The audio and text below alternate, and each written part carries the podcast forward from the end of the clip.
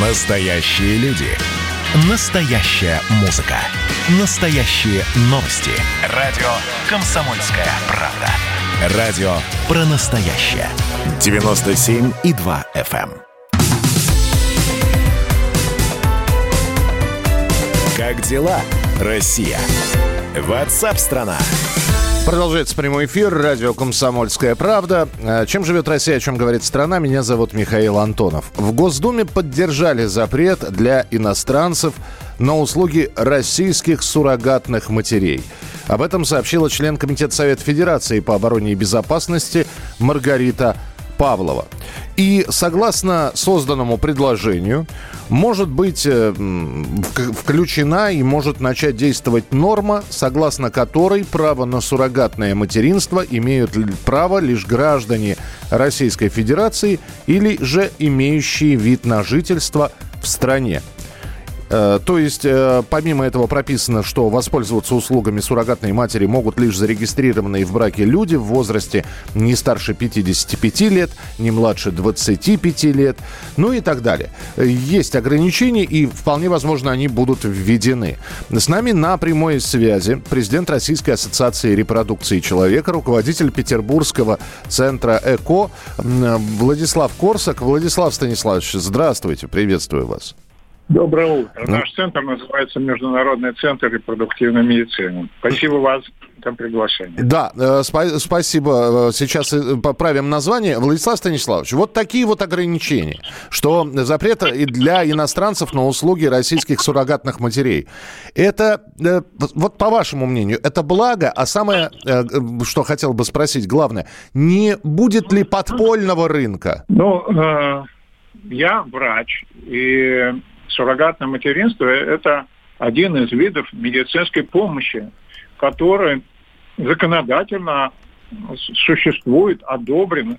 В 323 законе прописано, кому могут, может проводиться помощь с использованием суррогатного материнства.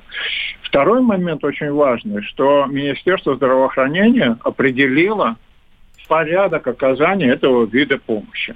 То есть это медицина.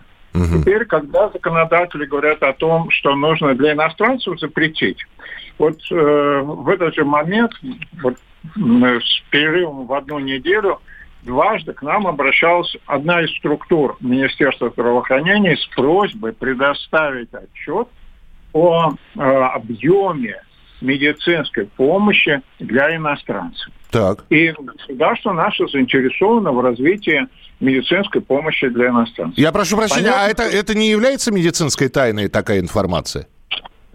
Нет, это объем в, в рублях. А, в, в, все, я понял. То есть это не персонализация, я не персонально. Нет, персонализации нет. Угу. Вот Российская, Российская ассоциация репродукции человека собирает сведения о лечебных циклах, проведенных в стране, начиная с 95 -го года. И мы э, к прошлому году собрали сведения более чем об одном миллионе лечебных циклов ВРТ. Доля суррогатного материнства в этом объеме составляет всего лишь 1,4%. И что важно, что эта доля практически не меняется. Она колеблется от 1,2 десятых процентов до 1,7. Угу. В среднем вот за Э, годы наблюдения она составила 1,4%. О чем это говорит? Это как раз свидетельствует о том, что э, нуждаемость населения именно в этом варианте помощи, она, в общем, стабильна. То есть показания да, к этому виду помощи в среде людей, страдающих бесплодием, она, она вот такое. Но дальше, когда государство говорит, мы вот, э, или там законодатель говорит, мы считаем, что не нужно этот вид помощи оказывать иностранцам. Ну, ваше право, решите.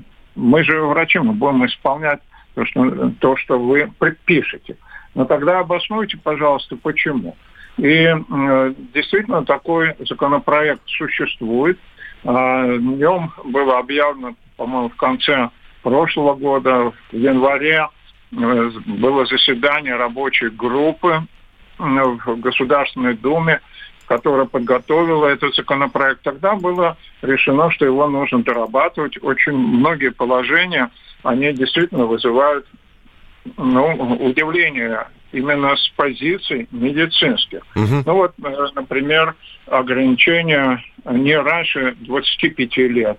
Женщина может воспользоваться этим видом помощи для того, чтобы иметь собственного ребенка. А почему 25 лет? Вот 21 год женщина вышла замуж, и она знает, и так сложилась ее судьба, у нее отсутствует матка, она не может вынашивать ребенка. И это супружеская пара, которая может иметь собственного ребенка, генетически им принадлежащего. Почему нужно ждать 25-летия? Там же как необъяснимая совершенно цифра 55 лет. Почему 55 лет? С медицинских позиций можно э, э, найти э, другой параметр, например, репродуктивный возраст женщин заканчивается в 49 лет. Ну, можно было бы на это ориентироваться. Но это загадка, почему 55. Так же, как не совсем понятно э, ограничение в виде э, как бы, продолжительности брака да, меньше да, одного года. Что это доказывает?